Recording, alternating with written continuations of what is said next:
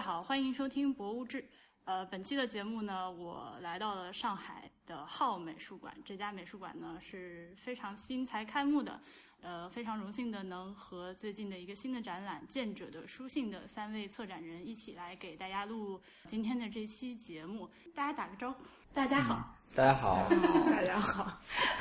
我呃一开始和我得先请那个三位先做个自我介绍，但是我没有问你们具体的年纪啊，但是现在看起来就是可能比我还小点儿， 所以呃我们的听众里面其实有很多是就是对这个当代艺术特别感兴趣，还有对策展行业特别感兴趣的，就想要请大家介绍一下自己，如果可以的话，可以带一下那个你的履历，这样可以给大家做一个参考。大家好，我叫陈澈，我是上海浩美术馆的主策展人，然后也是也也是这次展览《见者的书信》的负责人。然后我是从二零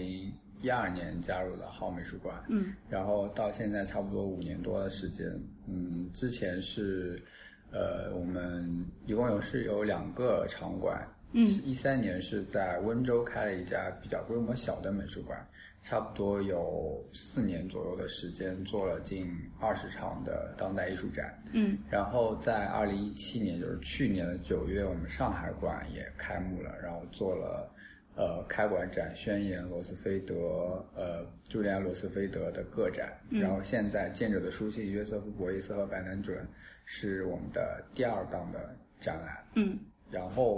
我个人就是呃，也是从浩美术馆开馆一直到现在一直在这边工作。大家好，我是浩美术馆的助理策展人尹挺燕。然后在这个展览当中，我是和我的同事徐天怡一起负责，就是主要负责关于白南准这个展览的部分的一些工作。啊、我是从二零一七年三月份加入浩美术馆的，之前在一家韩国的画廊工作，所以可能对白南准这个部分会有一点了解，然后呃，所以来相应的来负责这次呃展览当中白南准这个部分的工作。嗯，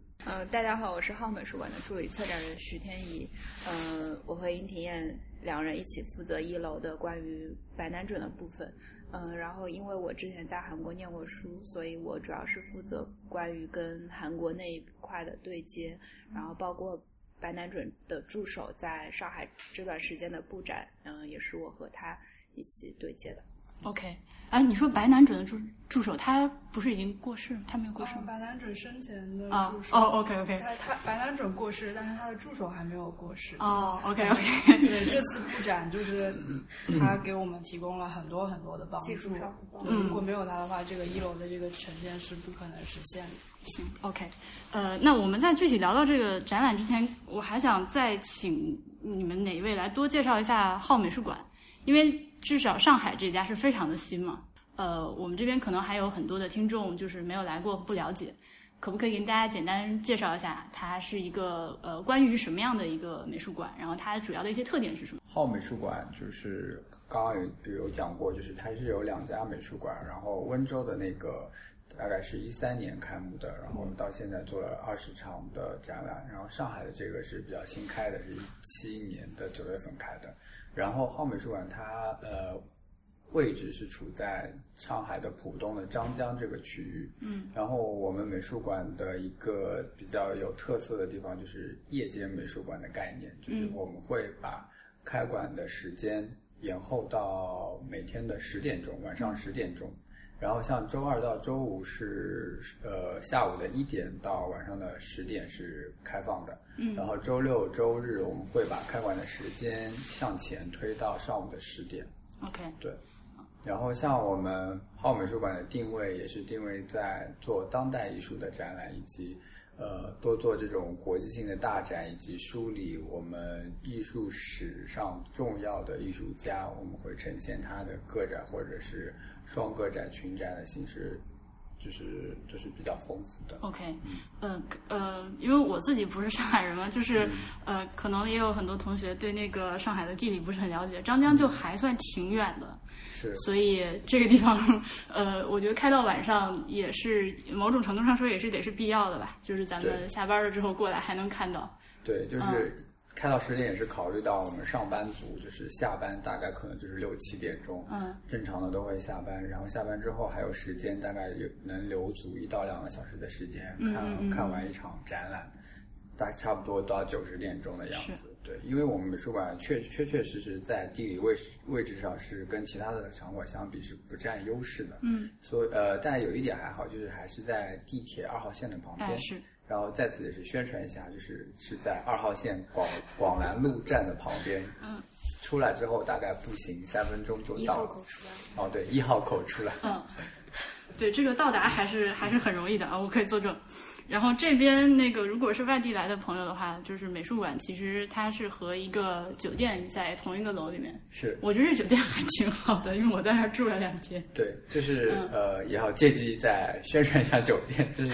因为他们是属于同一个集团，嗯然后我们的理念也就是把艺术酒店和美术馆融合到一起。嗯，呃，我们的就是美术馆和酒店是融为一体的，所以观众在参观的时候是从我们美术馆一楼进去，嗯嗯然后到我们美术馆三楼的设计中心，到了之后就会从设计中心进入酒店。嗯然后，因为每一张正价的那个展览门票是包含一杯咖啡的，嗯所以观众可以在酒店里面免费拿到这杯咖啡，哦所以嗯进入酒店之后拿到咖啡，再从酒店出来。像我们酒店也有很多体量的艺术作品是，嗯对，基本都是有大部分是从我们美术馆的收藏体系里面借展过去。因为哦我们馆长有这样一个想法，就是说我们的艺术品为什么一定要放在仓库里，不让嗯嗯嗯不让外面的人看到？所以说他把他觉得艺术酒店就是我们美术馆的仓库，嗯要把这些东西放在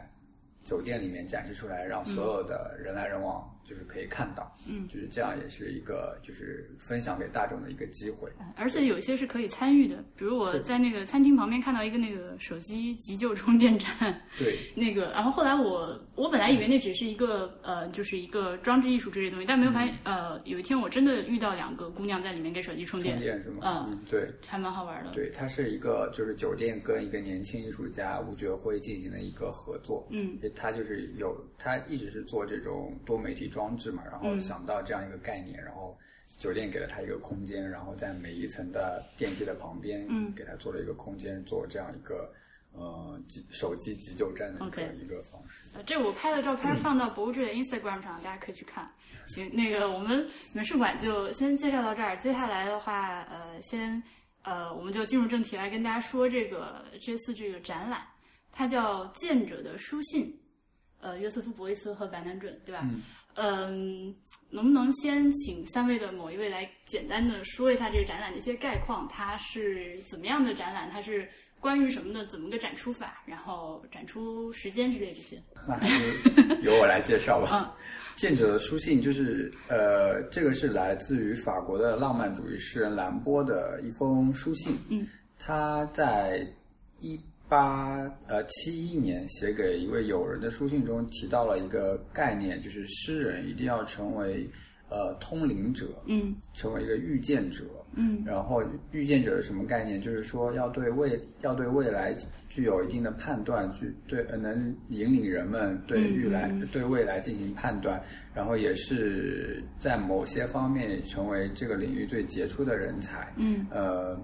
也是一种能人异士的这种感觉。嗯然后我们就觉得用这样一个概念，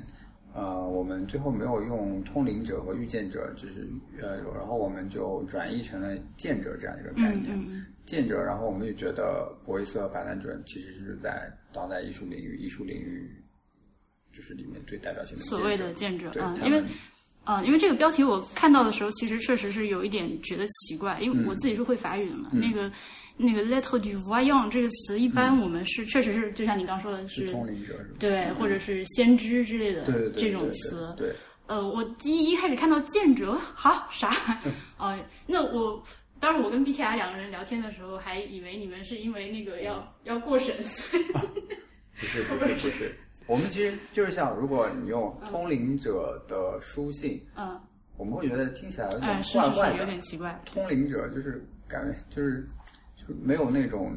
没有那种就是很紧凑的那种标题的那种震撼的那种感啊觉。再加上“见者”可能在古代汉语里面可能是有这样一个这种这种概念，而嗯不是单纯的就是呃，所以后来就是我们想，也是因为展览标题的考虑，所以用了“见者的书信”。嗯这个标题曾经也有人向我们提出过质疑，或者说嗯，从来杨森吗？哦呃，不是杨森，就是可能是对兰波的诗歌有一定研究的人，哦啊在后面就是就是幕后我们讨论的时候，他们给我们提出建议嘛，就是说呃，就是可能说翻译的不对，没有在哪个译本里面出现过“见者的书信”这样的翻译，嗯，所以后来我们是觉得，因为我哦，们是、那倒是无所谓对，，因为我们我们是只是借鉴它的这个题目，它的这个概念，嗯我们没有做关于呃通灵者书信这部分展览的内容，嗯，是完全只是一个标题，所以嗯我觉得我们呃如何的引申和演化，其嗯实应该是 OK 的。 OK，我被说服了。对，然后是就是像这场主要的是这场展览，就是我们呃也是筹备了大概两年的时间，嗯，呃，因为我们浩美术馆在一三年收藏了一批博伊斯的藏品，嗯，所以我们一直在进行研究，研在这在此研究的基础上，我们就一直在想构思做一个跟博伊斯相关的展览，嗯，也考虑过做群展或者是三人展或者是怎样，因为他是二十世纪下半叶最重要的艺术家嘛，所以我们也在找能跟他的这个咖位能匹配得上的艺术家，然后我们也颠来倒去搞了好几个方案，最后还是觉得是白南准是最合适的，因为 OK 在六十年代到八十年代这个过程当中，尤其是激浪派那个运动当中，其实白南准是最呃跟他合作最密切，以及他们在艺术理念上是最切合的两个艺术家，所以我们就做了这次展览。 OK，这嗯个因为我们刚刚已经提到，比如说二十世纪这个呃现现代艺术，还有就是激浪派这样的几个名词，嗯，呃，我想能不能给大家就是简单的定位一下激浪派，它是在这样一个就是二十世纪的这个艺术史的过程中，大概处于一个什么样的位置，方便我们就是呃可能对这方面艺术完全不了解的同学能够比较快的 get 到这个点。激浪派就是在他，我觉得激浪派他是活，他其实呃很多学者研究之后觉得他也不是一个很固定的一个组织，是的嗯或者是一个艺术流 派，它叫激浪派，但是不像说什么印象画派啊，什么抽象主义画派，它不嗯是这个画派这样一个概念。我觉得他就是一群志同道合的人，在二十世纪六十年代的那个呃那样一个很敏感的时期，他们对当时的一个艺术发展的现状不满的一个、一个抵抗，嗯，一群人就是一抵抗，然后抵抗之后，他们抵抗的成果其实是产生了很多多样性的艺术的成果。像六十年代，我觉得其实是敏，它是敏感的一个时期，是因为是它嗯衔接了就是二战以后的整个欧洲的一个窗口期。嗯嗯嗯，整个我觉得欧洲当时可能嗯，整个的社会的氛围还是相对比较比较比较消极一点，可能就是然后又六十年代又又沉又下去了，可能是一种冷战思维，冷战的一个开始。所以在那个时期，我觉得像博伊斯、白兰准他们这些艺术家，他们我觉得他们对于改造社会，都对于呃对于影响政治的这种欲求是很强烈的。嗯，所以他们用这样的这样一个激进的形式，比如说砸钢琴啊，嗯然后用一些很很在视觉上让人觉得甚至觉得有些有点不舒服恶心的嗯的这种状态来。引起周围的人，引起普通人的这种感官的刺激，嗯从而来激发他们去改造社会，改通过改造自我来影响社会这样一个、一个一个概念。就博伊斯和白南准，就是，当然这是我我自己外行人的一一个感觉，就是他们其实比很多激浪派的艺术家算是就是做出很多成型的有体系的作品的两个嗯人，因为他们那个就是 Fluxus 这个这这个翻成激浪派吧，反正嗯就是、Flux 就是流嘛，就是一群人弄在一起，然后经常做一些很奇怪的，很奇怪的事情，对对对是外人对也对看不懂，不晓得他们对，到底是要干什么？就是呃，就像你刚刚说的，他是一个很松散的，就是一群人，对，嗯、的那样呃的一个感觉。他们俩嗯，已经算是呃，其实博伊斯我蛮早之前完全没有在印象里把他以为是一个特别激浪派的人。嗯，嗯，因为我觉得他好像想得很清楚。对，因为到后期嗯激浪派的这群人就很，就就觉得他好像是背叛了他们激浪派的这个这个理念，然后把他驱逐出去了那种，好像是有这样一个嗯这样一一段事情的，嗯就是他后来后期我觉得他不是很激浪派。行，对，后期他所营造出来的就是博伊斯啊，嗯营造出来的那种很体系化的、很理论化的嗯那些理论，以及他如同如何的去构建社会、构建民主制度这样方面的考量，还是挺成熟的。嗯嗯嗯，就不是的，，不像前期的那种感觉。行，那我们大家明白了吗？不明白的话，可以自己再去 Google 一下激浪派这个，还有就是二十世纪的这个源流。他们基本上反正就是二战之后这个预疗期开始慢慢形成的一个东西啊。呃，并不是一个所谓的画派或者是一种美学上的派别啊，我们就暂时先这样解释。那呃，我们这次的这个策展，除了在座的三位，其实是还有那个呃和国外是有很密切的一个合作的，对吧？嗯能不能跟大家先简单介绍一下，就是这个呃是这这样一个团队，就一个三方的一个团队是怎么样运运转起来的？啊、其实就是，嗯，其实这个展览从一开始是我们这个馆馆长的想法，嗯然后他根据他这么多年来的经验，然后他认识的国际上的一些策展人，嗯，然后包括学者和研究者，嗯然后他觉得呃，他选择了两位比较合适的人啊，再再来担任这个展览的策展人，一个是德国的杜塞尔多夫美术馆馆长的格雷格·杨森先生，嗯，他对博伊斯非常有研究，嗯然后另外一位是之前在白南准艺术中心作为研究员的金南柱先生，嗯他也是对白南准这方面的一个，他也是白南准这方面的一个研究的专家。嗯然后我们从去年三月份开始是真正的见了第一次面，然后嗯坐下来开会，嗯包括对嗯我们展览的展品，然后展览的呃呈现的一个思路，嗯然后展陈的方式，呃进行了一些讨论，然后大概在呃可能后期到六月份左右，我们慢慢慢慢确定下来，我们在这些展览当中会展出什么样的作品，然后嗯像陈设的话，它可能。主要是和杨森这边保持一个联络，因为杨森也会给我们一直在跟我们更新一些关于呃展览这边的思路啊，嗯然后关于一些呈现的方式，然后、呃天怡这边主要是和金南珠先生一直在联络这个事情， ，OK，是我们。然后像我们内部的话，就一直根据场馆的这个空间的变化，嗯因为我们前面做过，呃，在我们这个展览之前是我们的开馆展宣言嘛，嗯然后我们也会也根据宣言的这个空间的一个经验，然后对第二个展览的这个空间再做了调整。 ，OK，像我们三位的话，就是在在场馆内就不断的进行一个讨论，然后嗯一个调整，然后我们会把这些信息和我们的想法及时反馈给两位策展人，然后他们也会把他们的想法、新的想法加进来。 OK，咱们的这个展品就是博伊斯这边的话，就如果我没弄错的话，是都是呃浩美术馆自己对的的馆藏，对，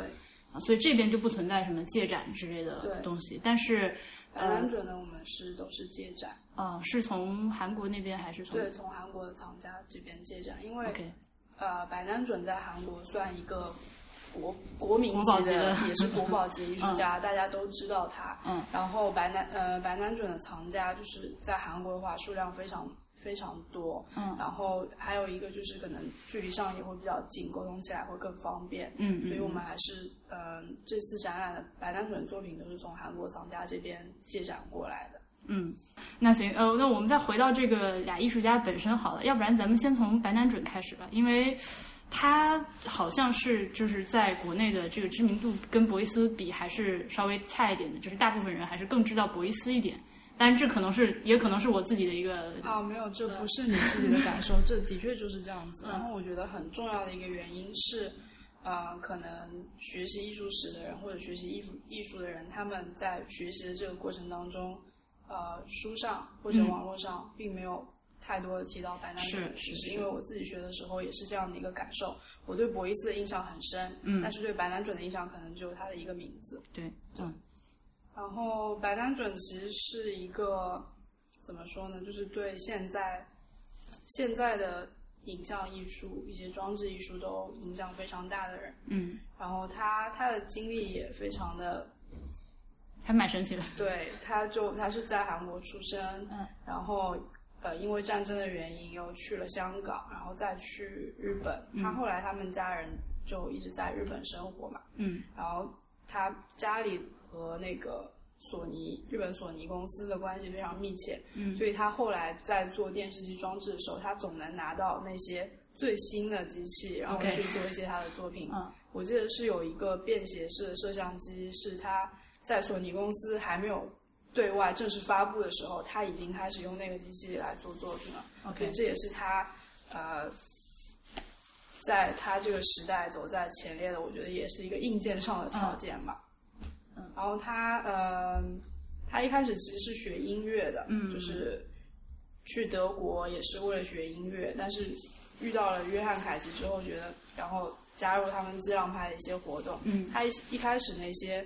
呃活动，其实跟他们激浪派的人一起的，比方说跟呃博伊斯第一次相遇的那那那那场演奏会，其实是演奏会，嗯他可能一开始还没有说研究到那个电视这个方面，嗯他还是从音乐开始，然后慢慢慢慢往这个图像这方面，图像这方面来转的。我记得他自己讲过一句话，就是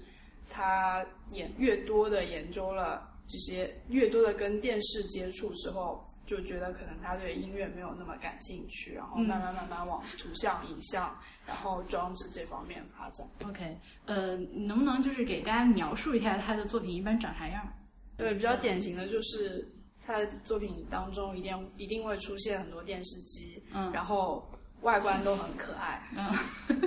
这个见仁见智，虽然我也觉得很可爱，对但是嗯嗯然后，然后里面的影像会有一种我们现在看来非常魔幻的一种风格，啊，对对对，对很迷幻 disco 的对，嗯大概是这个样子。嗯，它还有很多就是荧光灯管啊对之类的这些，呃的一种装置艺术。然后它里面还会出现很多就是很东方的意象，呃，比如说佛像就经常的出现，对吧？然后还对还有一套那个这次展出的一个作品里面会引用到的一些。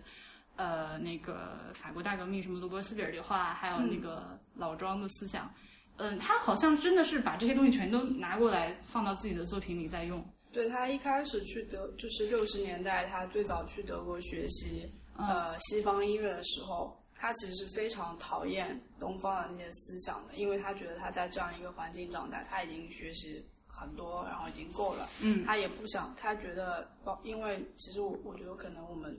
国人也有这样的想法，就是觉得当时的人会觉得，呃，东方的这些东西都是落后的，嗯西方的是先进的，嗯所以他去呃德国学习音乐的时候，也会有一种就是非常讨厌他以前所接触的东方的思想。嗯然后当他越，但是当他遇到约翰凯奇之后，他就受到约翰凯奇的影响，他会发现好像也不是那么回事情。嗯就是他原来所接触的那些想法，一些呃东方的宗教的观念，嗯呃，包括一些呃，就是比方说刚才提到那些老子的思想，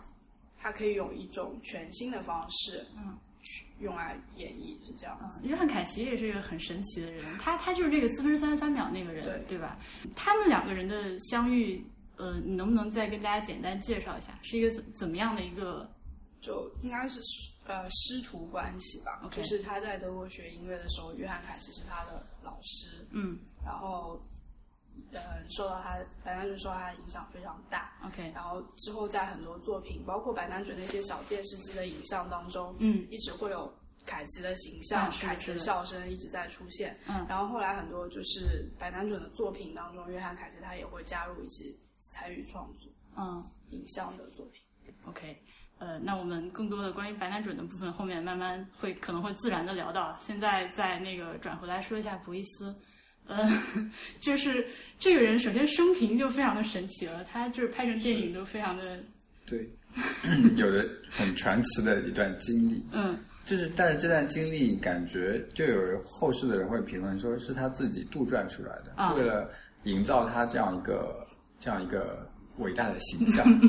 是也也有的同事说他为了为了让大家去忽略嗯他在二战中服务于纳粹的这样一个这段经历，嗯就是洗白，给他洗白。嗯嗯但是是有一部分人这样认为，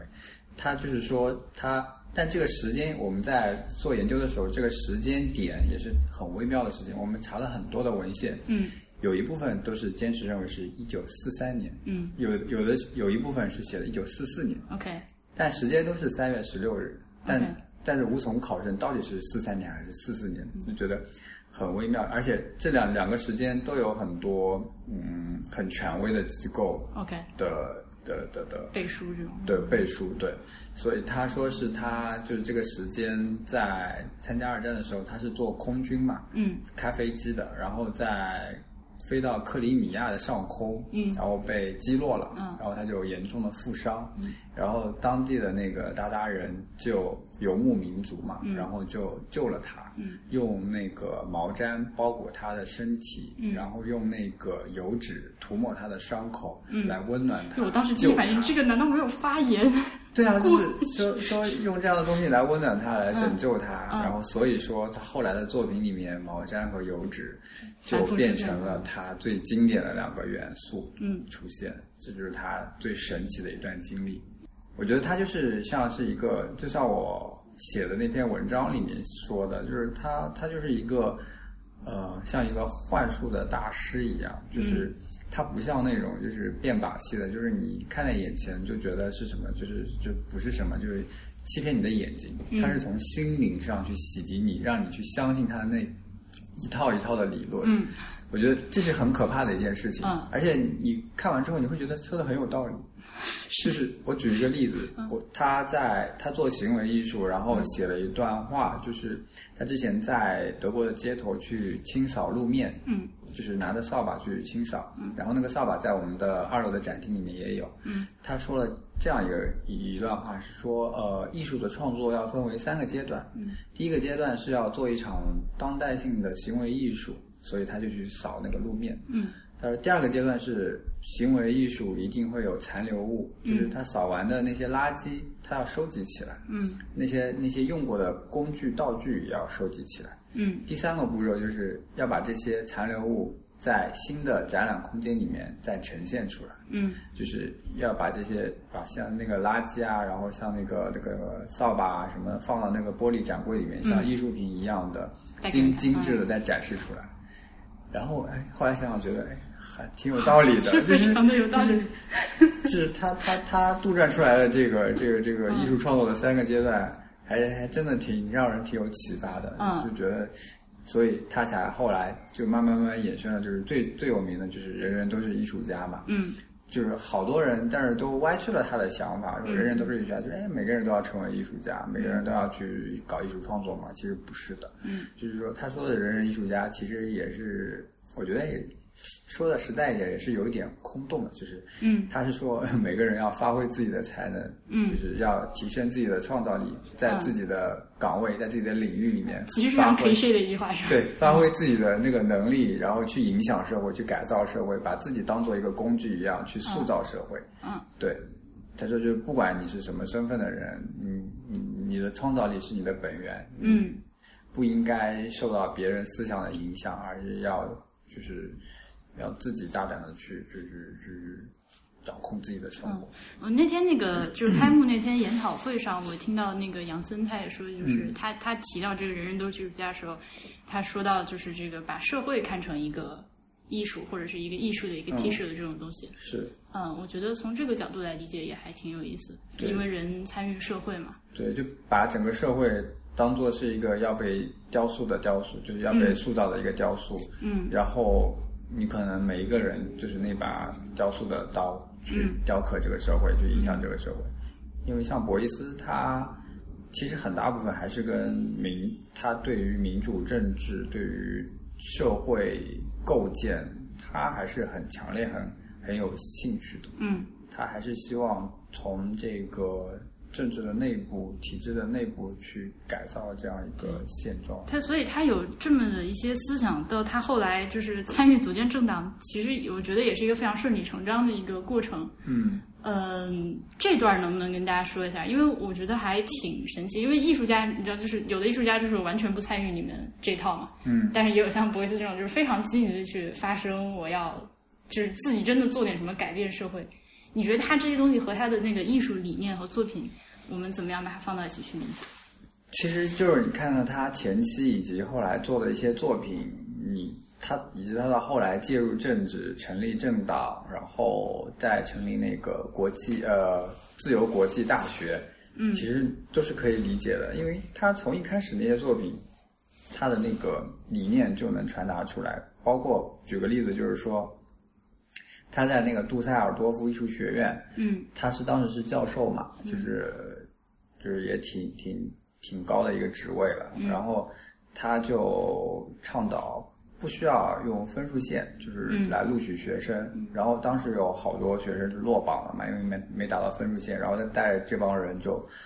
把学校的办公室。什么教室占领了，然后不让别人上课，可能嗯就是、那学校的那些管事的人就就肯定他占领的那个秘书处就相当于我们的教务处之类那种地方应。该是教务处这样一个概念，就是、嗯就占领了，那那那就就可能最后就要只能出动警察来驱赶他们，嗯最后就是呃，他被革除了教职嘛，嗯就是被赶出去了。但神奇的是，过了嗯多年以后，他又 又回来 了。我觉得他还是就是很有他自己一套的这个这个这个，算是政治手段嘛，或者嗯是对，所以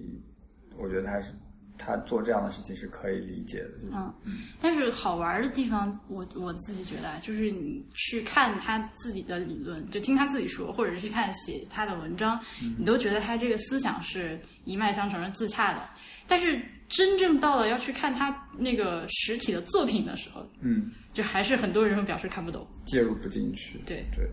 是有这个问题，嗯就是因为他作品的那个就是。要么就是那种大型的装置，然后遗留下来，都现在可能都在欧洲或者美国各大那种博物馆里面存着。比如说像蓬皮杜，他有一个那个嗯毛毡包裹的对房对间对那对个，对对，那个我是自己亲自去看过，我也就看是过。 就是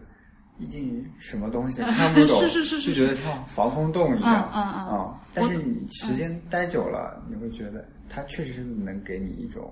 洗涤自我心灵的那种力 量，我嗯是是觉得有这种感受，因为。我看就是周围的人，像就是欧美的人，他们去看，我觉得他们看的很认真，很认真。嗯但我不知道他们在看什么。哎，对对对对我对，觉得他们只是可能就是把自己放置在那个情境当中，嗯去感受，就是艺术家为什么就是博伊斯他为什么会提供这样一个很逼仄的空间，让人处在那个里面。嗯。对，就是像他的这种作品，就是其实，呃，这这也是我自己的一个粗浅的理解，就是我嗯们不需要像就是欣赏所谓 fine art 那样去观察它的一些美好的细节和一嗯些 technique，、就是比如说你要去观察它那个毛毡是怎么裹起来的，这是非常没有必要的事是情。是是，嗯、你只要待在里面，对然后就好了。对。所以像这次我们的展览在二楼，就是基本都是博伊斯的作品啊嘛，我们也是尽量的去给观众能解读清楚博伊斯他要表达什么。嗯基本上这次的就是没有按照他从生平从出生到去世这个时间轴的形式去呈现，而是说挑选了他最重要的几个艺术理念或者他的想法，然后呈现出来，然后每个想法把这些藏品归类，然后放到这一部分，嗯然后告诉大家这一部分的东西是在讲什么，嗯大概是在讲什么。嗯然后像我们最重要的五个大的展柜和两个小的展柜，我们也给每一个展柜做了解释和说明。嗯然后在地图上，包括一楼、二楼，一楼白兰准的，二楼博伊斯的所有的作品，基本上都有一个注解。嗯像那些展柜里面细细小的，比如说一个量筒里面插了一个玫瑰，代表什么东西，嗯我们也做做了注释，在展柜旁边的那个呃收纳盒里面能拿到这些纸张都可以带走回去给观众研究，嗯就是真的是竭尽了全力能啊让大家能理解博伊斯，理解白兰准。呃博伊斯的这个部分，就是我对他有有两个作品还就是挺感兴趣的，一个是那个呃，就是他抱着死兔子的那个，嗯就是呃，作名字叫《如何像兔子如何向一只死兔子讲解绘画？嗯，因为那个很好玩的，就是我觉得很难得的一点是，就是之前我我每次就是呃看到这个作品的时候，看的都是照片，从来没有看到过它的视频。然后这次在这个展览里面呢，就是在二楼博伊斯的部分，专门有一个小的放映厅，是把它这个呃行为的这个过程基本上拍了下来。嗯嗯，这个动态的信息量就非常的大嘛，嗯就是你能不能跟大家介绍一下这个作品？啊、如何向死兔子讲解绘画？就是他一九六五年吧，嗯在德国做的一场行为艺术。嗯，当时他就是呃给大家发了邀请函，说要来画廊，嗯，才出席我的展览。嗯然后来的时候把所有人都锁在外面，嗯然后就留了一个小窗，然后所有人只能在外面看他这个行为。然后他的那个空间里面就把自己的脸上涂满了蜂蜜，嗯然后又盖上了那个金箔，嗯然后手里抱着一个死掉的野兔，嗯然后嗯，他脚上一个脚好像是踩的是一个毛毡，就是又是他一个经典的东西，另一个脚踩了一个铁板，嗯然后就抱着那兔子在那个这个空间里面四周走，因为那墙上都挂着他的绘画作品，嗯假装在跟这个兔子在讲讲什么是绘画。嗯其实这个作品也是很有萨满仪式的一个作品，嗯就是呃，后来有人分析，就是说解读他的作品的时候说。他的脸上盖了，就是涂的是蜂蜜嘛，蜂蜜可能就会联想到蜜蜂，蜜蜂就是一个连接上天、连接神灵的一个生物，嗯然后兔子，兔子又是一个能连接土地、连接大地的一个东西。然后它身上都具备了这两个元素，然后自己处在上天和下地的中间，嗯就像连连接着整个空间和宇宙的关系。嗯然后在跟人们讲解什么是绘画的时候，我觉得他当时就是在批判，呃，就是为什么一定要把这个艺术束之高阁，嗯呃，就是用很经典的、很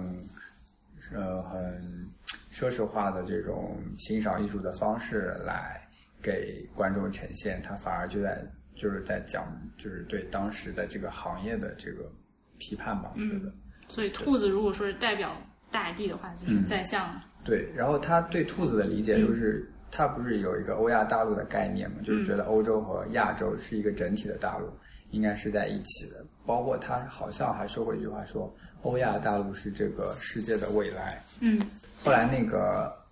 呃，玛丽伊娜·阿布纳洛纳莫维奇，嗯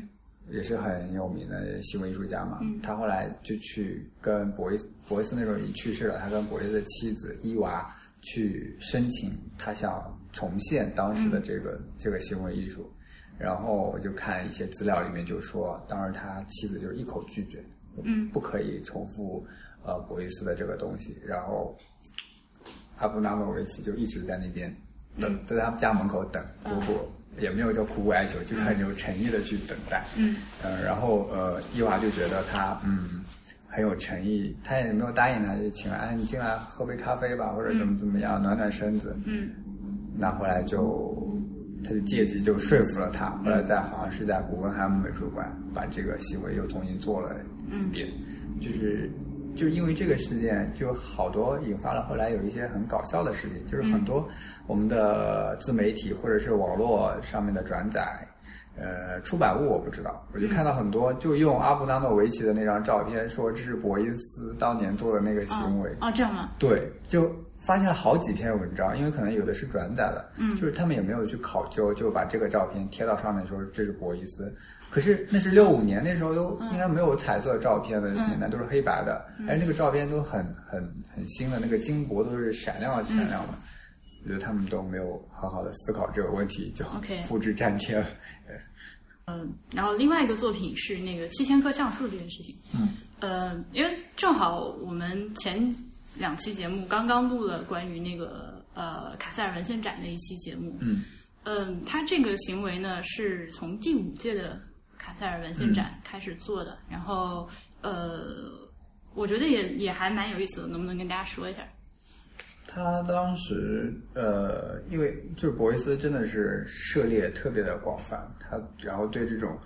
影响社会，然后生对生态的这种环境的保护，他也、他也很关心。嗯，然后他呃，其实他关心这个环境的更深层次的，还是想改造社会嘛。嗯就是他用这个七千棵橡树这个计划，他先提出了这个这个方案嘛，然后卡塞尔文献展哎同意了，他当时就说计划的是七千棵橡树，就是他把那些玄武岩石堆在那个博物馆门口，然后好像是多少钱我忘了，大概是一百欧元，好像就是忘记是多少元，啊，可能是那会德儿国马克，啊那是会儿吧还没有欧元啊对对马克，然后就是就是这些钱换一颗石头，嗯然后用这个钱来嗯换一棵树，他去植去种植这个橡树，嗯，但是他很遗憾的就是他在去世之前这个计划还没有完成，嗯，因为七千棵真的很多，对，后来到一九八七年最后一棵树好像是由他儿子完成的，嗯帮他种植下去了。嗯但是他一开始说七千棵橡树永远不是终点，他不是说一定要只是七千个，他要的是不停的、不断的有人来。来来来来，种树对，来种树，来呵护这样的环境，来改善当时的生态环境。嗯对，他为什么选橡树这个树种，他有解释过吗？呃，这个我就不是太清楚了。哦，因为那天那个研讨会的时候哦有，有他一们个人讲了有一个专家非常的有意思，他不是还准备了一个简短的 PPT 嘛，嗯就是把他这个行为和我们这儿的这个种树文化那个哦做了一个是对凯伦比。史密斯吗？呃，他名字我没有记到，老外吗？嗯，白头发的是吧？戴眼镜儿，呃女士对吧？女士啊女，士对对，凯伦史密斯对老他师，他他特别的那个呃，他那个简短的发言，但是我觉得非常的有启发，特别可爱。他就是呃，比如说我们刚刚提到的那个像死兔子讲解绘画的那个那个作品啊，就中间有几张照片啊，就是那个呃，博伊斯他抱着兔子，呃，左手抱着兔子，右手那个指着天，那个造型完全就坐在椅子上，是一个非常就是宗教感的一个造型，嗯。呃，就是，然后那个老师他在做这个讲解的时候，他就把宗教画和他这个照片放在一起对比。然后说到种树的时候呢，他又提到自己就是，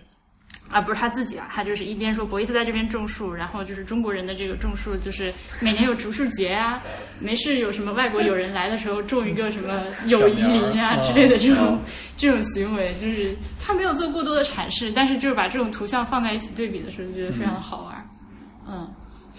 他这个点还挺有意思的，嗯，嗯就是把这种很高深的东西，就接地气的让观众能嗯。能能感受得到。嗯，这个好，那我们再再说一下这两个人，呃，刚刚一直没有就是在分别给大家介绍他们俩嘛，但是一直没有提到，呃，他们俩之间的这个缘分，就是除了他们俩咖位相当之外，还有什么东西是最后决定要把这两个人连接起来，放到一起做一个展览？其实是这样的，嗯，首先，一直外界是我们是说他们之间有深厚的友谊，但是他们之间的关系从。白兰准在德国的第一个个展，然后博伊斯突然出现在了展厅，这种很电视剧情节的这种缘分， 就是突然呃，感觉挺鸡的那种感觉。但是但是第一次博伊斯就跟白兰准说，其实我已经关注你很久了，包括你第一个行为表演我都可以。他就是把他的整个第一个白南准第一次行为表演的时候所有细节穿的衣服，对然后戴了紫色的围巾，是不是对所以那个就是弄 John Cage 的那次吗、啊，不是不不是是不是，是他在德国就是一场音乐演奏会， o k 一九六一年是吧？啊，不是一九五几年，哦对五八年，后来是六一年见到了，是聊就是上了对，第有一一个年是展聊对哦嗯上，然嗯后我一次给了白南准一个小纸条，然后还把自己的名字给写错对了。， 就就反正整个整个这个初次见面就特别的急，嗯然后后来他们就互相探讨了很多关于，比如说，嗯嗯、欧亚大陆的一些概念啊，然后关于萨满教啊什么这些，就互相之间的一些见惺嗯惺解，相惜。对，嗯然后互相非常欣赏，嗯然后他们也一起约定了做一些共同的行为表演，然后 OK 就像我们展厅里面那个荒原狼，这是他们在七五年的时候一起表演的一在东京草原会馆的一八四个年，八四年，啊啊，那是八四年，还有个七五年的是我们的海报当中那个场嗯景对对啊，对，八四年的是荒原狼草原会馆嗯里面的一个情景，然后其实后来他们俩其实还约定过要在韩国，也就是嗯嗯白南准的故乡，嗯一起做一个两个人的行为表演，但是后来就是波伊斯过世了嘛，啊，嗯就一直没有实现这个愿望。那个荒荒原狼就是最后他们俩是还亲了一下，啊，嗯对，是有这样的。 来，这个这个亲的吻的事情，就让陈澈来讲一下吧。就是八四年那场演出也是博伊斯和白兰准最后一场演出嘛，就是《荒原狼三》。其实他这个作品归属权应该是博伊斯，然后白兰准是协助他、帮助他来完成这个作品。嗯，当时博伊斯是在东京有一个大概八天，好像是八天的一个演讲、讲学以及展览，就是很多的活动就集中在这么多天里面。就是最后他可能就是选择在那个那个演演演奏厅里面表演这场《荒原狼三》的行为艺术。就在结束的时候，就是博伊斯就是很强势的就把范兰者搂到自己怀里，强吻了一口，然霸后道仲裁嘛，对，然后白兰准特别特别害羞，我一看那个影像里面，就是躲也不是，不躲也不是，感觉是呃挺想被亲的，但是亲了之后感觉有点害羞。等一下，他们两个人都是直男对吧？对啊，然后嗯 确认一下，确认一下。他们都有妻子、呃嗯妻子和孩子，就是嗯就是其实那个那个演奏会结束的时候，还有一个观众提问的环节，然后嗯博伊斯就聊了一个多小时，各种哲理啊，各种嗯就是特别无趣的话题，然后观众在下面就不停的打瞌睡觉，说有完没嗯完， 然后然后就突然听到了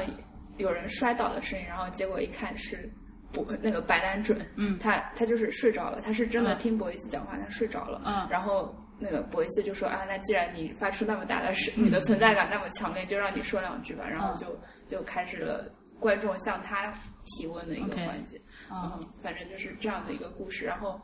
呃，后来就是八六年嗯，博伊斯去世了，就是他们约定了要在首尔做那个两人的演出，这个计划没有实现。嗯嗯，然后白南准带着这种很可惜的心情回到韩国，在韩国当时是现代画廊的后院，嗯就是做了一个以萨满就是萨满教的这种形式纪念了。嗯，博伊斯就是嗯，我们俩一起约定了，我们要在这里做一次我们两个人共同的表演，但是你已经不在了，我要把你的灵魂召唤过来，嗯一起完成这个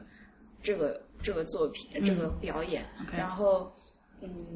其就像我们展厅里面中间两两位艺术家交叉的这个部分里面，一个是叫博伊斯之声，还有一个是、就是呃巫术形式的，这是一个照片，嗯其实就是当时的一个。嗯，他祭祀的时候的一个场景，嗯，然后博伊斯之声其实是这样的，呃，因为当时呃白兰准做完了这个行为表演之后，就有很多当事的人就在说，你这个行为表演做完，它只是一个就是一次性的，之后就没有什么东西，你应该嗯留下点可以记录你这个作品的、嗯第三阶段对第三阶段，就是捡起这些垃圾，啊，然后再放进展柜里面。他就真的把当时的一些，然后把他两人如何第一次相遇啊，然后欧亚大陆啊这些全都整到一块，就有了《波伊斯之声》这样。 OK，然后我们这个展览就是白兰准一直到他。呃，因为他两千年之后就开始做很多大型的回顾展，在嗯嗯惠特尼也好，在古根汉姆也好，然后嗯，他九六年就是病倒了嘛，嗯然后就开始做回顾展，然后他在零四年就是最后做完一场应该是古根海姆的展之后，他就跟他生前的那个助手李振成先生说啊，我现在最大的愿望就是可以在中国在上海做一个展览，然后嗯嗯就我们就帮他实现了， 虽然虽然已经过去了十二年，但是就还是帮他实现了，而且还是是跟他他的最喜欢的嗯对人最喜在欢一起他的偶像，惺惺相惜的对人他。作为一个迷弟，终于跟他的偶像在一起做了一个展览。对， OK，哎，你刚刚提到这个萨满教这一点，我突然意识到，这个是我在看展览的过程中和准备这次录音的过程中被我忽视的一点，我完全没有做准备。你能不能再多讲一点？因为萨满教这个词，对不起，被《还珠格格》荼毒的人表 示，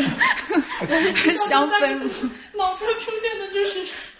还珠格格》， 能不能跟大家说一下？就是萨满教是就是白兰准他的母亲嗯特别喜欢的人，就他韩国人其实有一个这样的习惯，包括、可不知道你们有没有看过一个韩国电影叫《鬼乡》。嗯，不好意思，没也也有有。嗯可能叫归乡，它的翻译就是有各种各样，就是讲慰安妇什么，这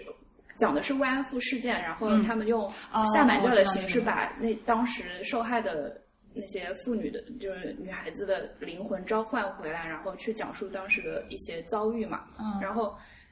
其实是韩国人他对萨对萨满教一些仪式，嗯就是还就是生活中是用的比较多的。然后白男主的母亲也是特别喜欢这种仪式，家里有点啥事儿就、嗯 叫两个巫师来跳大神，就是这样子。然后所以他。因为他十十七八岁的时候就离开了韩国，所以但他但是在他的就是幼年的记忆里面就有很深关于萨满教的东西，倒不是说他真的就很信这个东西，也不是说他呃就是对各种宗教有什么执念，他只是说呃我我要在我的作品里面带进，又不要显得那么无聊，就 OK，就带点进去，然后再加点有趣的事情。那这个东西是他介绍给博伊斯的，是吗？其实不是，他们两个人谈论的萨满教其实是两回事，一个是西伯利亚萨满教，一个是蒙古萨满教，好像是嗯不一样的两嗯种类只型。不过谈着谈着觉得，哎，你咱俩都对这个感兴趣，嗯然后哦，呃，关于白男准，我还有一个呃问题，就是他呃，因为到了那个呃，应该是就是开始用电视之后，就是就各种各样的电视和录像机，还有一些就是现场类似于现场直播，比如说咱们有展出一个那个时钟的那个。那个装置嘛，但是他嗯，就是在他刚开始用这些设备的时候，他其实是非常领先于时代的，对吧？就是一些当时很新的科技，但是随着时间慢慢往后推，你看到他用的东西其实是慢慢落后于时代。嗯，也不能完全这么说，就是他后来毕竟使用了，比如说像一九八四那个作品，就是一个全球现场直播，对吧？他还做了一些呃什么卫星直播这种，其实也很厉害的事情。但是，嗯、我觉得不知道是不是跟他那个健康状况有关，就是到了呃晚年最后十几年的时候，他那些作品还是在用就是很老老呃就是老式的那个就是液晶管的电视啊。当时其实当然 iPhone 还没有出来，但是手机大家已经基本上已经开始用了。我好像没有看到他就是在他作品中反映出就当时最新的科技对。未来的一个判断是吗？嗯，就是这种。我们下面有一个小手机， 嗯，是他在啊，那那倒是，他啊，在对，我想起来了七。十年代、七五年的时候，对，他在七五年的时候，他当时我们当时用的是电话和电报，嗯嗯嗯然后他有说过，就是他希望，呃，就是未来，就可能若干年之后，大家都像有一个呃电话号码或者是电报的号码一样，拥有一个可以随时联系到的一个东西。嗯，然后的确就是在九十年代之后就出现了手机。哦，那是我的疏忽，对对对，嗯对，你然后提醒我，我想起他那个的作品了，他的嗯，那个作品就是上面有一个像刷子一样的一个东西，然后中间有一个前进时钟，嗯然后有可能做的像它造型和手机一现样在的手机已对经很像了，很对呃像一个啊对诺基亚那。很像一个诺基亚，对， 那是他当时的作品，然后索尼的好朋友嗯对，索尼和三星的好朋友。然后你刚才说到的，我觉得还有一个原因，一个是他的健康状况，还有一个是他的可能经济状况也有关系。嗯对他可能到后面他的经济状况没有像他之前那么好，就没有办法用就是自己的财力去买这些大量的嗯最新款的电视机、最新款的录像机，因为都要获得就是其他，比方说财团啊，或赞者助是是吗什么基金会的赞助，嗯啊，这个会是一个原因。嗯嗯，大家健康也有一些原因。 OK，我我刚说的那个大家划掉，就是 它确实是有手机那个，我我我一会儿在下里拍个照片发给大家。呃呃，OK，感谢那个这就回答了我的这个问题，因为它就是这种敏感度，嗯、我自己这个这次展览看下来，我对他最喜欢的那个是早安。Mr. Orwell 那个、那那次直播，我对这个作品印象非常非常的深刻。嗯，呃你，是怎么想的呢？ 首先，就《一九八四》这个书大家都很熟悉嘛，它就是一个反乌托邦的一个一个虚构的小说。但是，呃，就我们，尤其是我想，在我们小的时候，常常会就是小孩子经常心里会讲，就是等我将来哪一天，比如说等我几十岁的那一天，我要做什么？他对他来说，这个呃，因为这个书是四十年代写的，对吧？嗯，没有他四八年，四八四八年， 48年四八年写的。那呃，那对他来说，其实他前面的人生是这个书是一直存在的，然后时间就慢慢逼近到那个点。我还挺想知道他是是什么东西让他说我决定，哦，好，我要做这件事情。那呃，大家还没有看过这个展览的这个作品是这样，就是他在那个一九八四年的元旦那天，一月一号那天，弄了一个就是三个国家的一个全球直播吧，就是美国、法国还有哪里？啊，还有呃呃英首尔的有。首尔首首尔尔也有不是转播才哦首尔是是转播，对对啊啊，就是三个地方的一个联播，然后呃，持续时间也很长，然后在这个转播的过程中有各种各样的，嗯，特别艺术级特别像我们艺术那界的大种咖春晚，然哎后对就对是分会场，然后呃对直播三个那种分会场对那种感觉，对，但问题是就来的都是那个就是当代艺术的一些咖，就是很大的那种娱，乐明星、哎歌手、舞蹈家什么的。呃，对，而且他那个就是风格也非常的迷幻，西游记》呃， 对，就是它视觉风格一些东西，就是呃，你就可以，虽然那个东西，如果说你走进展厅里面，你没有赶上它开始的话，你就从中间开始看，啥，就可能一时就 不知道是什么东西，但是你觉得它有一种吸引力，能吸着你站在那个屏幕面前一直往下看那种感觉，呃，就是这种。他这个行为就是这种这种敏感度，让人非常的，呃，你就觉得很敬佩。对，他是一个这个作品的，就是一个发起人和就是他像像是一个就是操操控的人嘛，嗯对，他把这个东西传出来，嗯，其实也挺不容易的，嗯而且能叫来这么多大对啊咖位的人，就是对啊证明他在其实，在艺术史或者在这个行业里面，他的人脉关系，他的就是他的这种专业度还是挺受到别人认可的，嗯，对，嗯。然后这个作品其实呃，我们喜欢它的原因更在于说，它一开始就是说用一九八四这个东西，他想是反驳，他可能是想反驳奥威尔嗯那个小说笔下说啊，八、四年我们要。遇到的这个时代就是老大哥在看着你，这个社会的监控无处不在，嗯新媒体成为了国家管控或者是嗯集权政治的一个帮凶工具，嗯对的一个工具。他想说，哎，其实我们真正到一九八四年到来的时候，新媒体或者是这些技术科技是提供给我们嗯放飞自我、一个自由的一 个一一个工具，而而是跟奥威尔的说法是相反的。嗯，但是， 但是后来我自己就是读小说或者是看他的作品，在进行思考我们周围的生活，我会觉得，嗯，我觉得奥威尔还是对的。对，奥威尔，他因 就是为啊，你会说就是你会觉得，嗯，在那个阶段，白兰准可能想到的是，嗯，当时的多媒体、新媒体确确实实是带来了这样的改变和、嗯呃对社会促进的这样一个感觉。但是，任何的新媒体、新事物都会成为旧事物，都会成为旧媒体。嗯，然后像到了呃我们现在的社会，当时的新媒体可能已经已经结束了它嗯引领社会或者是给人放飞自我这样一个角色的改变，转而也成为了就是比如说嗯辅助社会的维稳或者是稳定的这样的一个、一个一个手段。嗯嗯，就是我们的社会其实，呃，或者是全球范围内来看，这样的一个呃监控啊，或者是什么这些这些呃媒介化的东西，它也是成为其他方面、其他领域统治的统治或者是控制的一个手段吧。嗯，而不仅仅是成为就是给全民狂欢娱乐的一个嗯工具，可能是两方面都有。而且我觉得他处于的那个时代，就是八十年代是一个就是全面向好的一个时代，是所以是他是可能当时真的是嗯就很有信心的一个状态，我对们不知道。但是我也挺好奇，他到了晚年的时候，再反反过来回过去再想《一九八四》这个作品的时候，我不知道他当时、到到两千零四零五零六年的时候，他的心里是怎么想的？嗯我这方面还真的没有书籍能谈到他，嗯就是返回去去想，嗯，当时的作品以及奥威尔小说里面的这个这个现状，是不是跟他晚年的这个嗯经历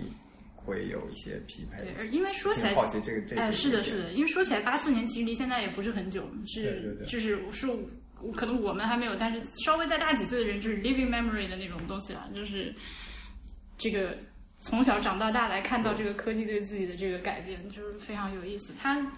呃，我想就是呃有很多艺术家，就尤其像我这种就是其实对艺术不懂的人，就会有这种感觉。当你不了解他的这个生平和他创作的理念的时候，呃，尤其很多这个当代艺术家是表示看不懂，但你如果一旦理解他之后，尤其是知道像比如说像博伊斯和白南准这种。就完全是很有开创性的人，是再去回看他，就是觉得有一种发自内心的佩服。好，这个是表达那个喜欢完毕，接下来是再说回展览。呃，我想我有个问题是关于这个，就是咱们这个参观的路线的，这个蛮意外，因为我本来想说，呃，呃当然这个是可能就是最平庸的一种思路啊，就是如果是两个人一起合展的话，嗯呃，是不是先看一个，再看一个，最后看他们一起的作品，或者是先看他们共同的作品，然后再单独看？但是呃，我们现在这个参观的路线等于说是一楼进来，先看白南准的，然后就看了他们两个人的合作的作品，然后上到二楼是博伊斯的东西，这个是一个刻意的安排吗？还是怎么样？其实你仔细的看我们的那个导览地图的序号，嗯从小到大的那个序号，会发现先看的是他们合作的作品。对。就是穿过那个门洞以后，嗯然后右手边的第一个作品应该就是他们合作的。对，就是那个博伊斯的画声音作的嗯嗯，从那个开始再进去是他们合作的， ，OK，再进再到最里面那个一的大的放映厅是白南准的，嗯然后再出来再看白南准其他的大的装置。 ，OK OK，那是我自己 没有好好看地图。呃，我我嗯的确那天开幕的时候，我也有一些朋友他过来嘛，他们的反馈给我就是，可能我们这次参观路线做的导览还不够清楚，因为他们的确会，呃，进来之后看了那那个前言，然后看了年表，他们就从左边那个小门拐进去了，然后看了白南准的作品之后，嗯看了他们合作的部分，然后上了二楼。嗯去我也看是这么个过一路次线对。因为就是呃，说实在的，空间其实有难度，嗯然后布展也有难度，然后已已经尽尽可能的，然后改造了这样一个空间，呃，还是略有遗憾的，啊就是嗯那嗯，但是我但是如果你嗯你说从两个门洞这边进那边进，其实也是可以的，嗯对，我倒不觉得，就是说嗯这个对最后就整个展览看下来对我的就是理解有多大的影响，但是、嗯啊，那我我那就我只想确认，我只我只想要确认一下，这个是你们刻意的安排好，结果是我自己误会了，就这样，嗯呃，就是像包括像那个博伊斯的那个纪录片，也是嗯受到很多好评的那个纪录片，德国导演做的，嗯。其实也是本来也是想放到二楼，但是嗯二楼因为空间太小嘛，嗯就是放了其他的文献性的东西已经完全塞满了，嗯放不下来，嗯所以只能放到一楼的一个独立的一个空间里面。嗯，所以也是希望观众他能有更好的观感。嗯所以也是，其实他他那部纪录片是跟他们俩的就是这种关系是不太切合的。啊，这完全讲博伊斯对的，嗯对对，完全讲博伊斯的。那个片子好像是去年柏林电影节上是展映的，是吧？对对对，柏林电影节的入围作品，还有香港国际电影节，他也入围了，他的那个就题目就叫博伊就斯，叫博伊斯。嗯，这个我昨天试图找了一下，但是好像还没有什么线上的付费渠道可以看。大家，嗯国内前段时间就是他们嗯德林馆的歌德学院也做了一个德国影展嘛，嗯，他们也只是在剧院里面单次的放映，嗯可能已经完结了，嗯但是我们这次也是跟也是很感谢歌德学院，他们能给我们提供这个片源。嗯我们现在的计划是在馆内，呃，每天大概有四到五个时间点的放映，嗯所以请观众朋友们也是注好注意好我们这个放映的时间，来到场馆内。嗯嗯，差不多的时间点就是周二到周五每个两点、两点、四点、六点和八点嗯放映，然后周六和周日会增加一点，就是中午十二点。 ，OK，因为这个片子虽然很长，因为它是个就是长篇电影嘛，就整篇的电影好像一个多小时，但是呃，很多观众都是真真的坐在那边把它从头到尾哦看完了。就是包括像开幕当天，很多艺术圈的一些很重要的艺术家，嗯，他们发的最多的就是这个这个片子，片子他们觉啊得这个片子拍的太好了，嗯就是特别能能恰当的去理解博伊斯，啊他想做什么，他他他到底在讲什 么？嗯也推荐给大家，就是有机会能看。就是那会儿那个呃，因为之前有那个下午两点媒体预览嘛，然后我就坐在那个里面看，然后这边工作人员说那边发布会开始，大家过去，好多人就是恋恋不舍这个电影，哦是 不想走，就是那种感觉。嗯，哦，对，这次展览里面还有一个坂本龙一的作品， 哎，是的， 就是在最后白男准那个厅里是吧？对，一个嗯很小的屏幕里面，嗯但里面是有教 授的，嗯，所以好多我因为那天我正好看到几几个迷妹跟那个对，可以围宣在那传个一下屏幕面，。对对对。嗯，要不然再多说点白男准吧。哦，他那个掉裤子的掉事裤情子， 我同时想到了裤子。那个其实我我不是很了解，我不知道这个是不是也像我觉得博有伊一斯点的像那个掉飞机的那个故事一样，也是一个传说。嗯，但是但这个好不像是有影像资料吗？我没有看到过，我只嗯我哦，对我们这次展览就是特地的，就是有德国有一个漫画家，嗯，他就是专门画这种人物传记、艺术史人物传记的漫画。然后我们这次也是买了版权，出了两本那个漫画，一个是关于博伊斯的，一个是白南准的。嗯然后我们现在正式开馆之后会做一些活动，然后会免费的送给观众。嗯然后里面就是会讲一些就很有趣的，就通过这种简单的就是有趣的故事来让大家来了解这两位艺术家的故事。嗯 OK 特别好玩儿，然后就是在白兰准的那个漫画的最后大概两页里面，就是讲他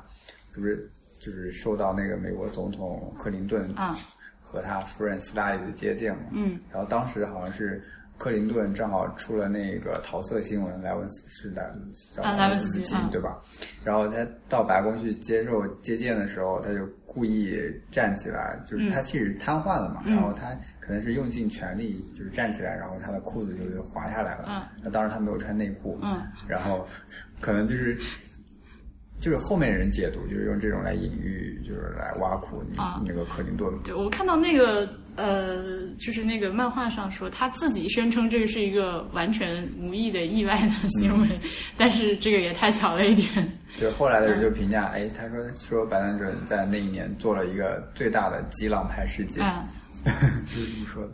呃，对，从这个角度上说，就是激浪派其实一直到现在还算还有某些艺术家可以勉强算成就是延续激浪派精神的吧。是啊，嗯就是小野洋子还在嘛，嗯对对。对，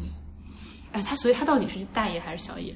哦，这个也是一个无从考证的事 情，对我还特地的去研究过，嗯但是大部分都叫小野洋子，好像就是出版嗯出来的。大哭好像也样子。呃，那我们就先这期的节目就录到这里，非常感谢三位来参与博物志的录音。呃，咱们有机会的话还可以继续再录点别的东西，以好后，好好，多谢多谢，感谢谢大大家家的收听，谢谢大家再见。